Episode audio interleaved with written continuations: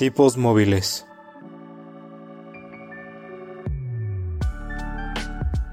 Un podcast que va más allá de los libros y de la realidad.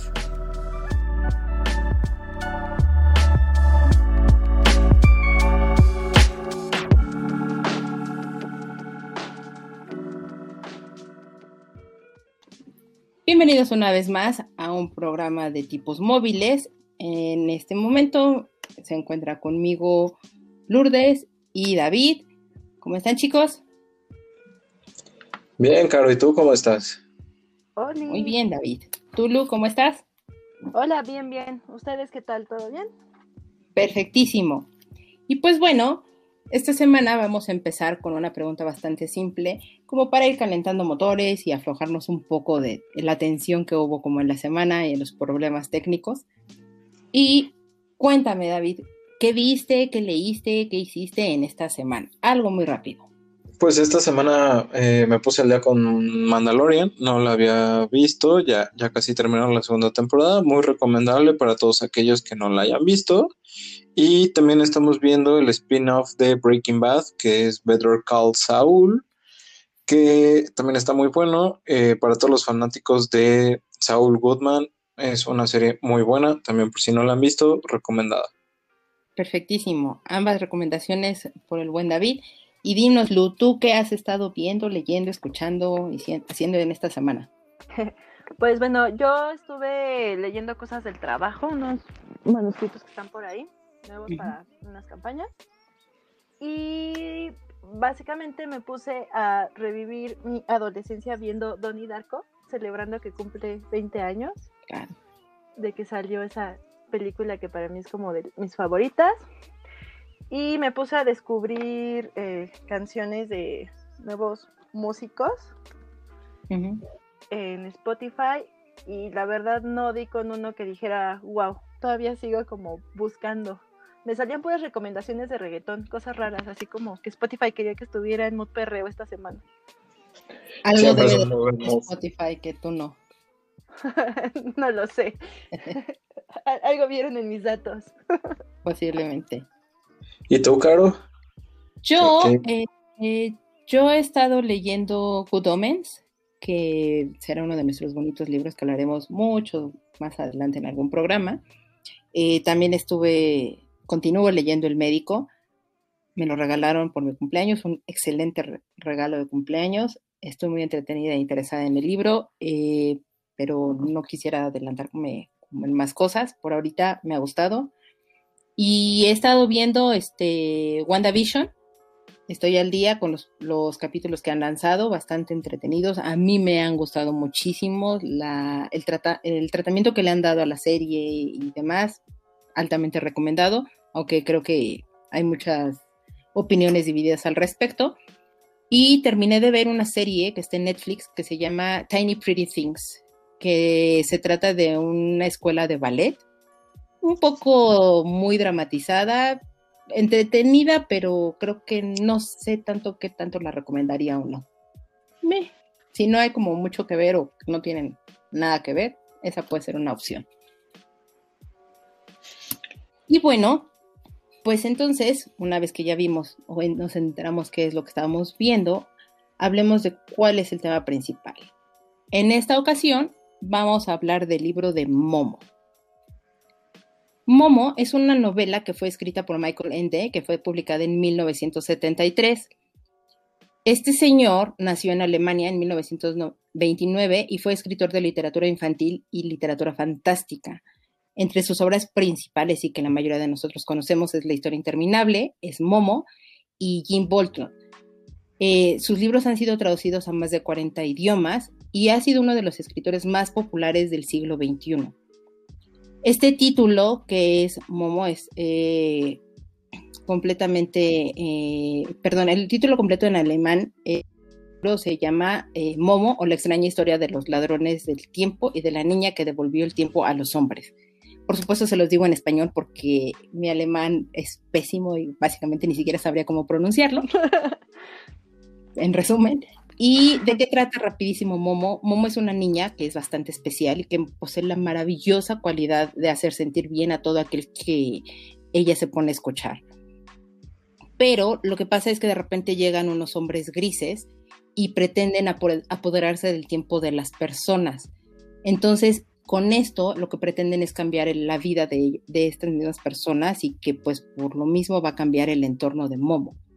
Así que pues ella va a ser la única que no se va a dejar engañar por estas personas, que gracias a la ayuda que tendrá de la tortuga Casiopea y del maestro Ora, pues va a emprender una gran eh, y maravillosa aventura en donde lo, irá contra todos estos ladrones del tiempo.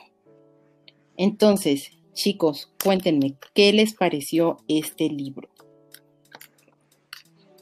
Fue un libro muy interesante, aunque es un libro con una temática que podría parecer infantil, creo que cuando lo lees, este, ya un poquito más grande, te das cuenta que en cierta forma eh, estás dejando ir como a tu niño interior y te vuelves una persona preocupadísima por siempre estar ocupado en algo y sientes que la vida se te va rapidísimo y que no tienes tiempo para nada, pero no sabes en qué se te va el tiempo. Entonces es un libro que te hace bastante reflexionar acerca como de todo este tipo de cosas que, que, este que yo creo que es como muy similar al, al principito, que entre más grande lo vayas leyendo va adquiriendo otro significado y vas encontrando cosas nuevas en este libro. No sé a ti qué te pareció, Lu. Me gustó mucho, de hecho, eh, yo tenía como mis dudas porque no fui nunca fan de, Historia sin fin. Creo que nada más del soundtrack de la canción. Pero el libro me pareció muy bonito. Creo que de todos los libros que llevamos, llevamos leídos hasta ahorita ha sido el, el que más me movió. Mm. Eh, todas las metáforas que ocupa se me hacen increíbles, ¿no? Desde el momento en, o sea, la que más me gusta es la de la descripción que te hacen de Momo, que es una niña que no sabe de dónde viene, que está despeinada, que se ve un poco descuidada en su persona y que trae eh, un saco rojo que le queda grande, como si fuera de un adulto, que lo trae doblado, ¿no? No sé, ahí te pones a ver incluso la metáfora que yo le entendí es qué le hemos hecho a nuestro niño interior, qué tan maltratado lo tenemos. Y no lo escuchamos, ¿no? O sea, creo que hay que regresar a, pensar y a escuchar un poco como niño. Es una muy bonita novela con muchas metáforas y en la actualidad ya personas que están en el mundo laboral creo que, se sentirían como muy identificadas y sí les caerían muchos veintes. Es que yo creo que justo eh, este fue uno de los libros que yo recomendé para nuestro club de lectura que les habíamos comentado en, la emisión anterior. Y yo quise proponerles este libro porque cuando yo lo leí por primera vez, este libro me cautivó totalmente y me pasó justo lo que comenta tanto David como Lourdes. Eh, es un libro que te ayuda a tener como mucha reflexión al respecto, que efectivamente creo y coincido totalmente con David que, que este libro conforme va pasando tu vida y conforme vas siendo más adulto o te van pasando los años por encima, lo vas percibiendo de una manera totalmente diferente porque dependerá mucho como de la experiencia, de lo que has vivido o de la vida misma y te hace verlo o, tener como una perspectiva diferente, pero que te sigue dejando un aprendizaje en lo que puede llegar a, pasarte en este momento, ¿no? Como dices bien, Lu, es un libro que te, que te ayuda a que te caigan de repente como muchos veintes, porque creo que, que de repente puede ser como tan simple la literatura, la forma en cómo lo escriben, pero justo esta simpleza es lo que lo hace tan complejo, ¿no? que lo hace como precisamente resaltando todas estas metáforas, resaltando como todas estas estos momentos y a cada uno de los personajes y parte de la aventura en los que de repente pues sientes cómo te dan una cachetada con guante blanco, ¿no? Y esa fue una de las razones por las cuales yo les quise como proponer este libro, digamos, para ser el primero con el que abriéramos boca en, el club de lectura, que pudiéramos eh, entender o ver qué es lo que pasaba, ¿no? ¿Tú, ¿Tú, David, ya habías leído La historia interminable o nunca la has leído? ¿Fue tu primer acercamiento al autor? Fue mi primer acercamiento al autor. La verdad es que no sabía que él era el escritor de La historia sin fin. Eh, como tal, solamente había visto la película alguna vez, pero solo me acuerdo como del perro gigante volador. y de ahí en fuera no, no, no tengo como más conocimiento de, del autor, pero creo que Momo es un muy buen libro. Es un libro muy, muy bonito. Quien no haya podido leerlo, quien no haya tenido la oportunidad de leerlo, es un libro que no debe faltar como en, sus, en su librero, en su biblioteca, porque en verdad te, te atrapa, te cautiva, te enamora y te, y te dejas llevar totalmente por él. Para mí, uno de los, de los personajes que más se me quedó como en la memoria o que, que me, me, hizo como mucho sentido fue, eh, fue Pipo, que es uno de los amigos de, de Momo, porque él está pensando, o mejor dicho, él ve la vida muy a su propio ritmo y pues te hace ver o, a estas alturas de mi vida y en su momento cuando lo leí, pues me hizo darme cuenta que muchas veces estamos tan ensimismados en querer correr y hacer las cosas tan rápido y como queriendo alcanzar algo, como que alguien nos está persiguiendo, que muchas veces no las disfrutamos realmente como son y que muchas veces no nos percatamos de lo que estamos dejando pasar o que se nos está yendo por no voltear a ver o no detenernos unos momentos. No sé a ustedes si les pasaría o les pasó lo mismo con este personaje en particular.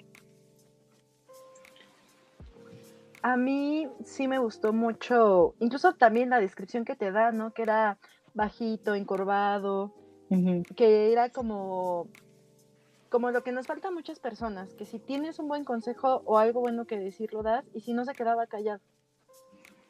El, creo que es como una parte en la que, de la historia en la que iban, le contaban como las, los problemas y se daba el tiempo como para dar una opinión, lo analizaba todo. Esa parte me encantaba, ¿no? O, o ese reflejo de lo que a muchos nos falta, yo creo, de ir como, pues, más lento. Claro. Total. Eh, perdón, No, no, no, por favor. Ah, bueno, le este, comparto totalmente con Lu, como de ir más lento. Creo que vivimos en una época de inmediatez, por así decirlo, en lo que pues estamos tan acostumbrados a tener las respuestas para todo o casi todo con solo entrar a Google y buscar algo, cuando pues muchas cosas de la vida las estamos dejando de disfrutar justamente por esto, ¿no? Porque esperamos que todo sea rápido, que todo sea inmediato y que todo nos llegue de la nada. Y creo que se nos está olvidando como que la vida tiene, tiene, este, tiene su tiempo.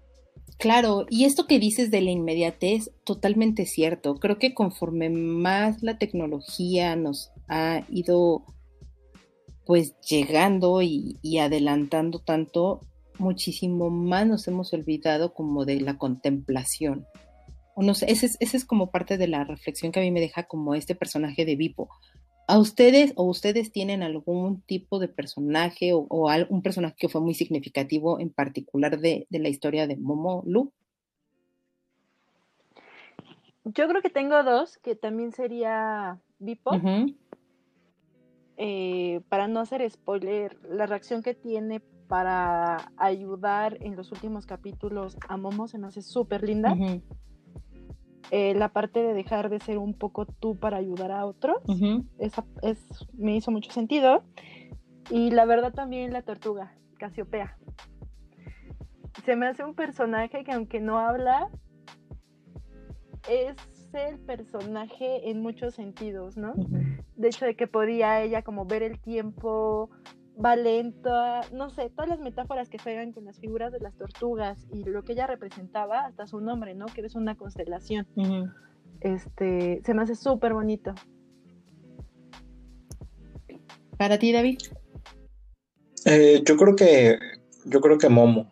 Este, si mal no recuerdo, pues siempre tenía como esta habilidad de, escuchar a las personas y no juzgarlas y que ellas eh, encontraran como la respuesta a sus preguntas, este, pero únicamente ella se dedicaba a escucharlo.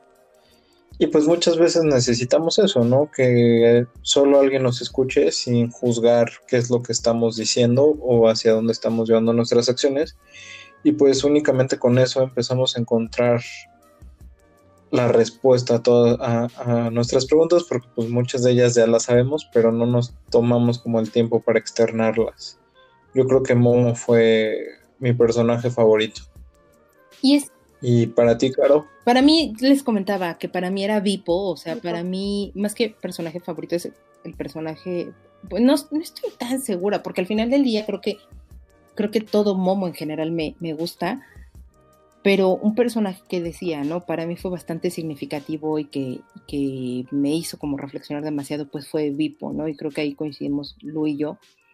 Eh, entonces, eh, una de las cosas que me llama también mucho la atención de del libro son estos hombres de gris y que lo mencionabas tú un poco al, al inicio cuando, cuando hablabas del libro, David, en el que estos hombres de gris de repente quieren apoderarse del tiempo de las personas, entiéndase en este sentido lo que nosotros mismos hemos hecho, o sea, la, la metáfora que hacen sobre los hombres de gris, de hacerte o querer obligar a las personas del pueblo donde vive Momo, eh, en obligarlos a, a hacerles que el tiempo valga tanto o de darle como esta importancia tan grande a las horas, a los momentos, a, los segundos incluso que van viviendo y que no deben desperdiciar ni uno solo sin siquiera saber por qué, me hace preguntar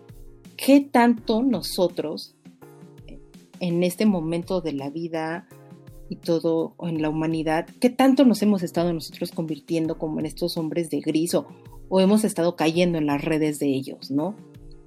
David comentaba ahorita que pues por ejemplo, una de las grandes características que tenía Momo era escuchar solamente a la gente, ¿no? Y, muchas veces no nos damos ese tiempo de escuchar a el otro. ¿Tú qué me puedes decir sobre esto, David? Pues es que es algo muy complicado, ¿no? A veces, eh, bueno, suena muy, es muy sencillo, pero a la vez es muy complicado. Eh, y ahorita, por, por lo menos en, pandemia, yo siento que se está volviendo como un poquito más fácil este, encontrar como los tiempos. Regularmente en la vida normal pre-pandemia, pues siempre andamos corriendo, ¿no? Siempre andamos así de... Y hay que llegar al trabajo y entonces este, ya vas estresado en el metro, ya vas estresado porque ya se te hizo tarde, porque no pasa el metro, por, mil cosas y entonces llegas y en vez de buscar como una convivencia sana con, las personas que estás ocho horas, pues ya empiezas, ¿no? Desde el principio como, como a ver así de, no, otra vez vamos a estar aquí, que no sé qué. Y entonces empiezas como a querer con, o sea, no, no sé cómo explicarlo, pero empiezas como en esta parte de que no te da tiempo nada, de nada. Y entonces porque te haces dos horas en la mañana en el metro, luego ocho horas en el trabajo y luego otras dos de regreso y entonces llegas a tu casa y ya no tienes tiempo de nada. Pero siento que ahorita en la pandemia estamos encontrando como tiempos para, para empezar a escuchar y empezar a dejar de robarnos a nosotros mismos como este tiempo y también de dejar de regalarle el tiempo a los hombres grises, ¿no? No sé ahí qué opinas tú, Lu. Pues yo creo que es más un acto de estar presente y consciente que hemos olvidado, ¿no? Porque creo que escuchar implica el ponerle atención, el poder dejar de un lado todo el ruido mental que tenemos y no estar interrumpiendo a lo mejor con consejos que a veces no, no, te piden, ¿no? Porque muchas veces, sobre todo en México, que somos como un, un país en donde la sociedad es como muy apapachable o mucho de, ay, fíjate que a mí también me pasó eso creo que hemos olvidado el realmente tener ese, ese momento de, de, entregarte a esa persona para escucharla completamente, ¿no?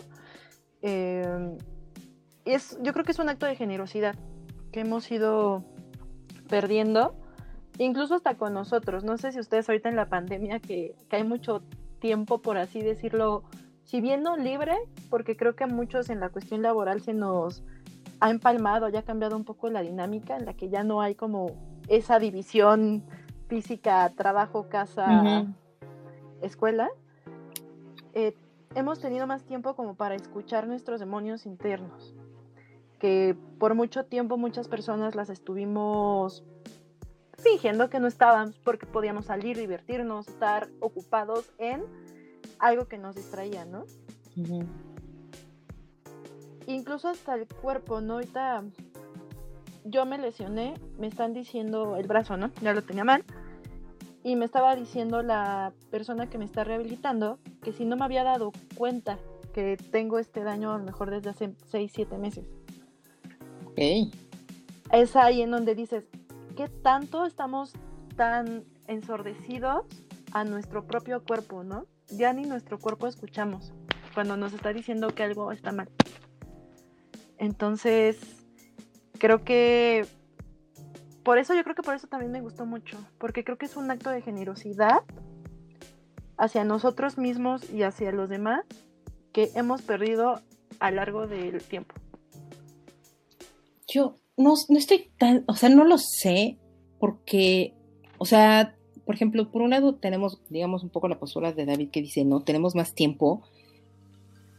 Por otro lado, tenemos ahorita, o bueno, así me pasó en este momento, ¿no? Que, que lo dice, o sea, es que sí tenemos como más tiempo para escuchar al otro y demás, pero no sé si realmente sí estamos teniendo como ese tiempo, porque también yo he visto, por cuestiones del trabajo y, y demás, que la gente, por el contrario, se vio con tanto tiempo libre o como para ellos, que empezaron a tratar de buscar la manera de cómo saturar esa, ese, ese tiempo. Porque precisamente un poco como lo que dices, Lu, la gente no está acostumbrada a convivir con ellos mismos. No sabe escucharse todo. Y entonces ahí me surge un poco la duda, ¿qué tanto realmente somos empáticos o qué tanto realmente estamos escuchando como el otro? ¿No? Porque en algún, en algún punto, y, uno creería que por la situación en la que se encuentra ahorita el mundo, con, con, la pandemia y demás, uno pensaría, pues, puedo ser más empático y puedo entender un poco más el otro, porque al final del día podemos tener como los mismos miedos. Sin embargo, yo no lo veo tan de esa manera o que esté sucediendo así. Y por el contrario, creo que eh, el, ensimismarme más, el, tratar de encerrarme más, el, no estoy tan segura si es el escucharme a mí mismo, pero el estar más pendiente de el yo y no del entorno, no sé qué tanto esté ayudando como a la sociedad al respecto. Mm, no. Pues te das cuenta incluso, ¿no? De que, o sea, eh, yo le decía a mamá, a mí lo que me sorprendía mucho era la cantidad de divorcios que ha habido o de separaciones este, afectivas, incluso hasta de roomies que se pelearon y se cambiaron de casa, ¿no?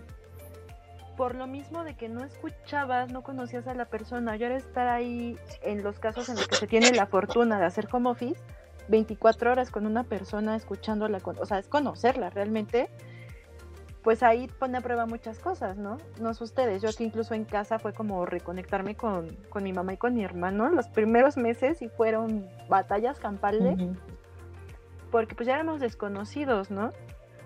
Y a mí algo que me...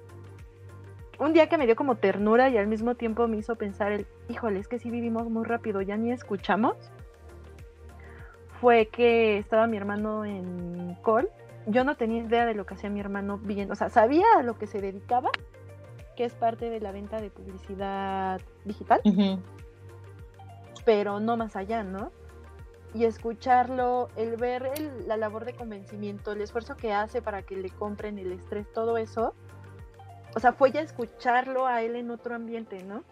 No dar por sentado que algo es por lo que te cuentan, sino ya verlo y escucharlo pues me hizo más consciente de varias cosas, de, de que pues, sí, ¿no? O sea, cada día todos están en su campo de batalla, incluso mi mamá igual fue como reconectarse, como que ella no entendía muy bien qué era mi trabajo.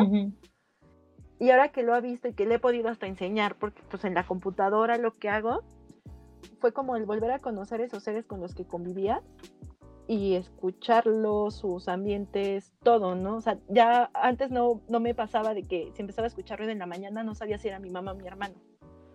Y ahora escucho ruido, ya te puedo, aunque, aunque no hablen, te puedo decir quién es el que está despierto. A ese nivel de, no sé si llamarlo conciencia o de, de que ya distingues, no sé, es una cosa rara, como cuando ladra un perro y reconoces si es tu perro. Así. ¿A ti te ha pasado algo así, David? Ahora que has estado, pues, en tu casa. Pues mm, sí, pero no, o sea, al menos, bueno, con la parte de mis papás eh, aprendí como a marcar límites. Entonces, eh, la verdad es que cada quien está como por su lado de, de, la casa. Este, sí, de repente es como un poquito complicado porque pues se les olvida que estoy, por ejemplo, en horas laborales, entonces me piden como ciertas cosas de hacer labores en la casa y es como, espérenme tantito. Pero, eh, no, bueno, uh, llevamos una relación cercana que ahorita pues con lo de la pandemia pues nada más se ha reforzado un poco, pero yo creo que lo más importante que me ha pasado ahorita en este tiempo es aprender a escucharme a mí y aprender a dedicarme tiempo a mí. Suena un poquito más egoísta el asunto, pero creo que también es una parte importante porque no, no, no me, normalmente no tenía como este tiempo para, para escucharme ni como para estar este, en, mi zona. Y ahorita pues ya me, he dado como el tiempo de conocerme, porque creo que eso es algo muy importante, el aprender a conocernos primero para después este, conocer a las otras personas. Entonces, eh, les digo, a mí se me ha hecho un tiempo muy, muy bueno que me ha permitido hacer como otras cosas y de repente también me he sobresaturado, pero también me ha servido como para aprender a poner ciertos límites. Que eso también es algo como súper importante porque de repente muchos en trabajos, en, en general, hasta, hasta en, la convivencia misma, ¿no? Del lugar donde nos encontramos, de repente se ha perdido un poco como, como esta parte, lo que dices, ¿no? Los límites. Tengo una amiga que justo me, acaba de platicar que en su trabajo eh, ella necesita tomar terapias, tuvo una operación y etcétera, ¿no? Entonces, bastante complicada, pero está bien y, ha necesitado como muchísimas terapias. Lleva muchos años con ello y en este trabajo, que ya no es tan nuevo su trabajo, pero sabe, ¿no? Que, necesita este, pues esa atención hacia su cuerpo y hacia su persona.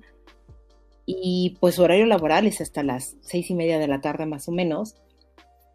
Pero como en muchos trabajos o como ha estado sucediendo muchísimo y más ahorita en la pandemia, que se han extendido los horarios laborales, eh, ella tuvo la atención y la cortesía, porque yo lo veo como una cortesía que le avisó a su jefa de decirle, ¿sabes qué? Me voy a desconectar porque ya me voy a mi terapia, o sea, tengo que hacer mi terapia. Y la respuesta de su jefa fue, pues está bien, pero el trabajo aquí no se ha acabado, entonces cuando termines te vuelves a conectar, ¿no? Y ahí es donde justo, o sea, se escuchan muchas cosas y, y es como lo que yo digo, ¿no? qué tanto realmente nos hemos vuelto empáticos o no, qué tanto estamos escuchando al otro, qué tanto estamos pensando como en el otro. Y lo que dices, David, es excesivamente valioso. El conocerse a uno mismo, lo, mencionaba Lourdes, o sea, ahorita nos ha dado la oportunidad de, de conocernos y de convivir con nuestros propios demonios y que para bien o para mal algunos lo están sabiendo lidiar muy bien y hay otras personas que lamentablemente no está siendo como tan así pero a su manera lo están, lo están tratando de hacer, ¿no? Y, está la otra cara de la moneda donde la gente ya no aguanta estar como encerrados o ya no aguanta no poder hacer como sus actividades, ya no aguanta como muchas cosas. Y ahí es como justo para mí, para que regresemos un poco como justo al libro, es que tanto los hombres de gris están realmente como ganándonos la batalla, ¿no? Esa, esa sería como, como la reflexión que a mí me deja como este libro o, la incógnita eh, que ahora que lo, lo leí este libro me dejó en la cabeza, o sea, ¿qué tanto estos hombres de gris que quieren apoderarse y que nos quieren hacer ver que hay muchas otras cosas más importantes que lo que es realmente importante, nos han ganado. ¿Qué reflexión pues, les deja a ustedes? Híjole, en muchísimos, o sea, en muchísimos sentidos, o sea, uno desde que sí estamos rodeados de personas grises, que por decisión propia, que es lo menos, y por contexto social y por cómo está el modelo social en, el país y en general en el mundo, se han convertido, y yo siento que también nosotros hemos sido hombres grises en algún momento hasta para alguien, pero por las mismas dinámicas en las que estamos, ¿no? O sea, es este, yo lo he visto ahorita con una amiga de que hubo caso de pandemia, en, eh, digo, perdón, hubo unos casos de contagios bastante rudos en donde trabaja, bien podrían hacer home office, literal, porque no es que necesiten estar presentes. Y su jefe fue de, no, tienen que venir porque yo no sé si está, o sea, como casi, casi, si no vienen, no están desquitando lo que les estoy pagando, ¿no? Y eso no te das cuenta que, pues es este sistema, los hombres de grises realmente son este sistema en el que vas a ser exitoso por las horas que le dediques a tu trabajo y si tienes ciertos perfiles que ciertas personas han dicho que es lo que te hace exitoso, ¿no? No sé, eh, lo ves hasta en redes sociales, incluso ya eres exitoso si a tus 27, 25 años, pone, ya viajaste por todo el mundo, ya tienes casa, tienes un trabajo en el que te paguen muy bien y al final, este, ¿qué tanto de eso es cierto? Si realmente eso es el éxito, ¿no? O si realmente eso es la felicidad o, o para empezar, si todas esas cosas que te ponen como exitosas son aplicables para la mayoría de las personas que viven en un sistema económico en el que a duras penas puedes ir al día a día. Siento que son varios hombres grises los que están ahí haciendo que, que haya este tipo de problemas, tanto sociales como emocionales, e incluso hasta de salud, ¿no? Pero es por un sistema. Creo que es más. Quiero creer en, que hay bondad en la humanidad, ¿verdad? Pero creo que es este sistema económico y social el que nos ha llevado a esto. Y al final, Momo es eso, es una crítica del sistema. Sí, creo que sí, sí lo es totalmente. Eh, a ti, David, ¿qué, ¿qué, reflexión te deja totalmente como el libro?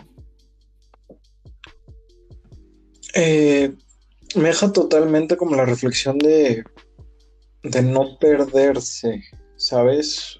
O sea, sí, sí considero que de repente el sistema es algo que te lleva a los extremos y que te hace como perder como toda esta parte de hacia dónde vas o qué es lo que quieres lograr. Porque justamente como lo comentaba Lu, este, pues te venden cierto estereotipo, ¿no? de lo que es el éxito, de lo que es este estar bien y llegar lejos. Pero pues también creo que mm, hay que, es que, bueno, no sé, al menos en mi experiencia, este, pues aprender como a no soltar esa parte de tu niño interior, a aferrarte a ella y pues también vivir como tu vida preguntándote si al niño de 5 o 6 años le gustaría lo que estás haciendo en este momento, ¿no? Empezar a preguntarte, porque pues al final del día el sistema sí te vende como cierto estereotipo, pero pues también depende de ti si lo compras o no. Y creo que hay que buscar más hacia lo que te hace sentido a ti que lo que le haga sentido a las demás personas. Que eso es lo que termina siendo Momo, buscando lo que le hace sentido a ella.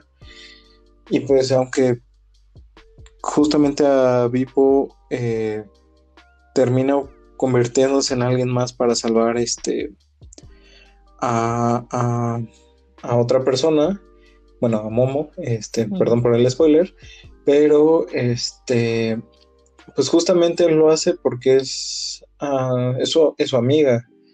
Y es la, persona que quiere, pero al final, pues se una parte del sistema para vencer al sistema, por así decirlo, no sé, es algo complicado, pero sí es como no soltar esa parte, ese niño que todos llevamos dentro, aunque a veces puedan tacharte como de inmaduro o algo por el estilo, pero al menos sabes que tú estás haciendo las cosas para ser feliz. Sería como no traicionar tu esencia, ¿no? O sea, al final, nos lo hemos comentado y todos hemos conocido un poquito de nuestro pasado. Lo que yo les conté en algún momento de un trabajo en el que estuve, que era como, me lo, o sea, me lo vendieron como el ideal, yo creí que era el ideal. Era como la primera empresa grande en la que entraba y además de libros que amaba. Pero poco a poco el, el ambiente, las presiones, el, comportamiento de ciertas personas que estaban, que eran superiores a mí, pues me fueron quitando mi esencia, literal, un amigo que ustedes conocen, Diego, me decía, es que te volviste gris, o sea, de repente ya estaba de malas, ya no era, ya no eres tú, porque sigues con la idea de que es que el éxito es que está en esta empresa, ¿no? Es es eso, yo creo que también es esa parte del que no sabes en qué momento pierdes tu esencia y ya cuando lo ves de lejos dices, ah, Dios, ¿cómo, o sea, cómo hice eso? ¿Cómo, cómo permití esto o cómo hice yo esto, no? No sé, ¿tú, cómo, tú, qué, tú qué piensas, Caro? Es, es, es que sí, totalmente, o sea, justo ahorita con, con el comentario que decías, me, me dejas pensando, ¿no? ¿Existirá alguna fórmula o sabremos en qué momento nos estamos empezando a convertir en, personas grises o es hasta que lo ves a lo lejos o, no sé, o sea, en qué momento es como ese punto de quiebre que de repente tenemos, porque a mí también me ha pasado, ¿no? Eh, ha sido también en trabajos y, también me he encontrado en, este punto de, de, perder un poco como, como lo que soy y, y me quedo y me encantó como esto que dijo David de decir, tienes que hacer algo que le guste a tu niño interior. Creo que nunca, nunca, nunca debes de perder como esa parte de decir y de disfrutar lo que estés haciendo, porque al final del día eso es lo que te ayuda a levantarte todas las mañanas, a aguantarte cinco horas de, juntas eh, que van una tras de la otra o que tengas que estar escuchando como los comentarios a veces sin sentido que dicen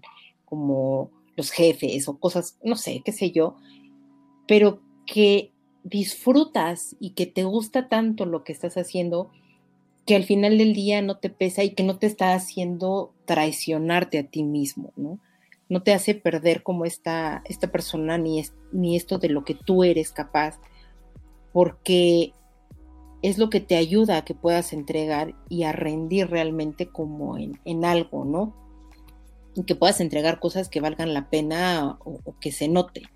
Digo, a mí en algún momento y en algún trabajo me lo comentaron, ¿no? Fue de, es que se nota que te gusta lo que haces, lo disfrutas y, y cómo lo platicas y, o sea, tú vienes a jugar al trabajo realmente, ¿no? Yo lo veía realmente como desde esa perspectiva porque me gustaba lo que hacía. Sin embargo, como, como te pasó a ti, Lu, parte del sistema mismo se modificó y no sé si, si yo le empecé a dar como mucho más peso a lo que estaba sucediendo en ese momento en el entorno, que entonces eh, yo dejé de disfrutar lo que estaba haciendo y empecé a estar de malas y empecé a preocuparme por cosas que no me preocupaban antes, empecé a prestar atención a otras cosas que yo no veía antes y no porque no quisiera, sino porque realmente no me eran relevantes. Entonces ahí es donde no sé si en algún punto, y que creo que ahí es parte de la gran valía que tienen estos amigos de Momo con ella, que la impulsan y que siempre la, la, la están cuidando de una u otra manera por lo que Momo significaba para ellos, ¿no? Y, por esa razón eh, Pipo se transforma en algo más. Y yo ahí les preguntaría a ustedes, ¿ustedes lo harían? O sea, Lu, por ejemplo, ¿tú, tú te transformarías? ¿Tú lo harías por alguien más? ¿Tú te sacrificarías de esa manera? Pues de hecho, bueno, yo considero que todos lo hemos hecho en algún momento, ¿no? O sea, a mí me queda claro que, que lo que pasó en ese empleo era porque yo quería, pues, estar bien aquí en casa, ayudar a mi mamá, ayudar a mi papá. Y porque había personas a las que quería un montón, ¿no? O sea, como que en ese momento pensaba que, híjole, si salgo de este empleo ya no voy a ver X o Y. Y la fortuna me dio este la suerte de que con esa otra persona estoy trabajando ahorita, ¿no? Ah, y con mi otra amiga, pues hablo con ella de repente. Incluso hasta en relaciones, yo creo que también no en cuestiones laborales, o sea, yo tuve una relación en la que me volví muy gris, o sea, dejé de ser de cuando inició a cuando terminó, era otra persona. Porque empiezas como a ceder pensando en porque quieres a la otra persona, por, para que esté bien, para todo. Y regresamos a lo mismo, ¿no? O sea, solemos ser generosos con los demás, a veces, pero casi nunca con nosotros. O sea, yo no me escuché. Creo que hay veces en las que se valen, creo que hasta nuestros padres lo han hecho en varias ocasiones, ¿no? Para sacarnos adelante. Aquí la, la fórmula o la pregunta sería más bien, ¿cómo poder hacer lo mismo, pero sin comprometer tu felicidad o tu esencia? Muy buena pregunta. ¿Tú, David? Pues comparto igual el, punto de vista de Lu. Creo que todos en algún momento lo hemos hecho. En algún momento por algunas personas hemos cambiado y hemos dejado de ser quienes somos pero yo creo que, bueno, al menos de lo que he aprendido últimamente, es que este, que donde tengas que cambiar para estar bien con otra persona, o en un trabajo, o en cualquier situación en, tu vida, creo que por ahí no es. Creo que tendrías que cortar ese tipo de cosas y empezar a buscar lo que realmente te llene, te guste, y te haga disfrutar pues lo que estás haciendo y ser empático y ser mejor persona, ser la mejor versión de ti. Creo que eso es como lo que tendrías que hacer en determinado momento si empiezas a sentir a sentir que te estás volviendo un hombre gris, ¿no? Me parecen increíbles estas dos reflexiones de estas dos personas tan sabias que me acompañan en este momento. Y entonces, pues la verdad yo no podría agregar algo más a lo que dicen. Estoy totalmente de acuerdo con ambos. Y entonces, pues vayamos cerrando como este tema, como en todo buen programa, tengamos una calificación para este libro de Momo, donde vamos a evaluarlo del 1 al 7, porque pues tengamos una parte arbitraria y que nos haga realmente como pensar. David, ¿cuánto le pondrías a este libro y por qué? Yo creo que le pondría un 7. Me parece un muy buen libro. Eh, como se los decía, yo creo que conforme vayas creciendo, conforme vayas envejeciendo, le vas a encontrar nuevas cosas y cosas que te van a hacer más sentido que cuando lo leíste la primera o la segunda vez unos años antes no se las encontrabas. Entonces yo creo que podría ser una de esas lecturas que repetirías por lo menos una vez cada, cada dos años, cada tres años, y no dejaría de sorprenderte. Lu, tu veredicto. Yo le pondría un 5.5, pero para intentando ser general para las personas que nos están escuchando, porque me queda claro que puede haber personas cuyos gustos literarios a lo mejor no cuadren con Mom. Entonces sí es bueno como explicarles que es un lenguaje sencillo, no es la gran joya literaria en cuestión de la forma en la que está escrita, sí en la cuestión de lo que te deja la historia. Yo le pondría el 5.5 para los que nos escuchan, pero para mí definitivamente tiene el 6 y no el 7, porque siento que si algún libro lo llevo a catalogar con 7 va a llegar el momento en que va a dejar de leer. Entonces sigo buscando ese libro, el libro que sí cambia mi vida. Mm, una, una, fuerte declaración, pero buena. En...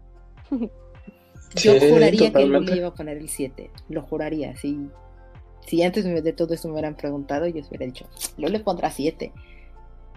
Pero mira, me sorprendiste gratamente. Eh, en mi caso, creo que también yo le pondría un 6, un sólido 6, eh, un poco por la misma razón que, que tienes tú, Lu. Yo creo que nada es exactamente perfecto, pero creo que este es un libro tanto para niños como para adultos que te pueden acompañar totalmente como a lo largo de toda tu vida que te va a ayudar a reflexionar, que para acercar a los pequeños a la lectura es una muy buena historia y con la que se pueden entretener, pero que cuando avance tu vida y que, como bien dijo David, puedes regresar dos, tres años después a este mismo libro, vas a encontrarle otras cosas y te va a brindar siempre como un tipo de conocimiento y aprendizaje diferente. Entonces, por esa razón yo le pongo como el 6, porque creo que al final tampoco es como, como la gran historia. Es una historia que te ayuda a reflexionar mucho y que te hace pensar mucho, pero creo que nunca estuvo concebida desde esa perspectiva y que el autor definitivamente nunca lo pensó desde esa manera. Por esa razón yo no le doy el 7, o sea, porque no, desde, desde la manera en que lo concibieron, nunca estuvo pensada desde esa perspectiva de decir, voy a hacerles volar la cabeza y hacer pensar a la gente, ¿no? No sé, en algún punto podrían o no coincidir con nosotros, pero pues esas son nuestra, nuestro veredicto y nuestras calificaciones que les estamos dando. Y ya como por último de este, de este tema de Momo, eh, cada uno de nosotros tiene una frase que nos gustó muchísimo para reflexionar o para poder compartirle como a las personas. Les comparto la mía. A mí me gustó mucho la frase que dice, aun cuando alguien tiene muchos amigos, suele, tener, suele haber entre ellos unos pocos a los cuales se les quiere todavía más que a los demás.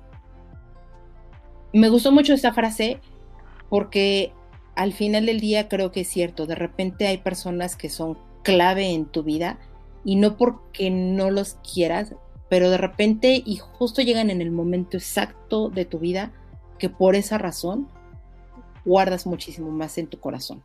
O eso es lo que al menos a mí me pasa. ¿Cuál es tu frase, David? La mía es todo el tiempo que no se percibe con el corazón está tan perdido como los colores del arco iris para un ciego o el canto de un pájaro para un sordo. Y la razón de la que, por la que la escogí es porque justamente no tenemos nada más que tiempo. Y si el tiempo no lo utilizamos de la mejor manera, lo estamos desperdiciando totalmente. Perfecto.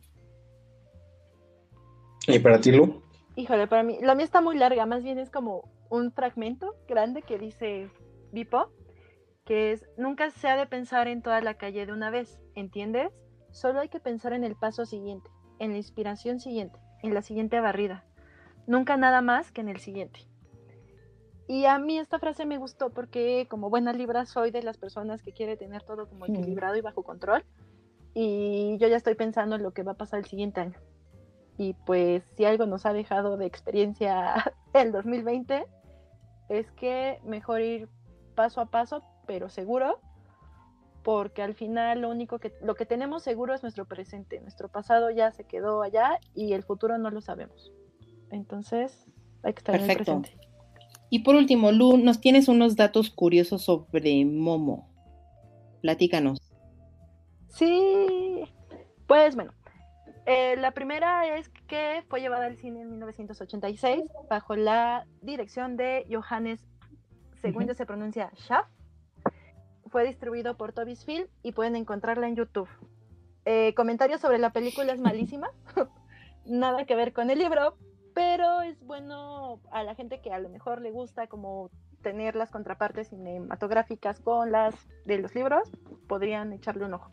La fotografía para la época en la que se hizo eh, está bastante decente y es italiana. Eh, otro dato curioso es que en Hannover, Alemania, esta Ulrike Enders hizo una escultura de Momo y es como eh, parte turística cuando vas a Hanover, irte a tomar la fotografía con Momo. Eh, otra parte también es que Ende en todos sus libros lo cierra con la palabra Ende, que significa final en alemán. De hecho, en Momo eh, cierra con la tortuga y su caparazón dice Ende, con Casiopea. Y la última, Ende, esta me gusta mucho porque amo a las tortugas. Ende también es como, fan, bueno, era fanático de las tortugas y siempre en todas sus historias suele meter a una como personaje. Y las más célebres son Casiopea, que es la de Momo, y Ventusta Morla, que es la de la historia interminable, y es el nombre que retomó el grupo español también. Esos son como los datos curiosos. Bueno, también ha sido traducida a 46 lenguas. Eh, aquí dicen lenguas porque sí, unas han sido en idiomas y otras en lenguas como más locales de ciertos países, lo, que, lo cual está bonito porque está haciendo que sea una difusión más. Perfecto. Y de hecho, eh, yo me acuerdo mucho que cuando terminamos este libro, David justo me preguntaba por qué al final decía Ende, y en su momento yo le dije, ah, no lo recuerdo, posiblemente puede ser algo referente como el autor y demás.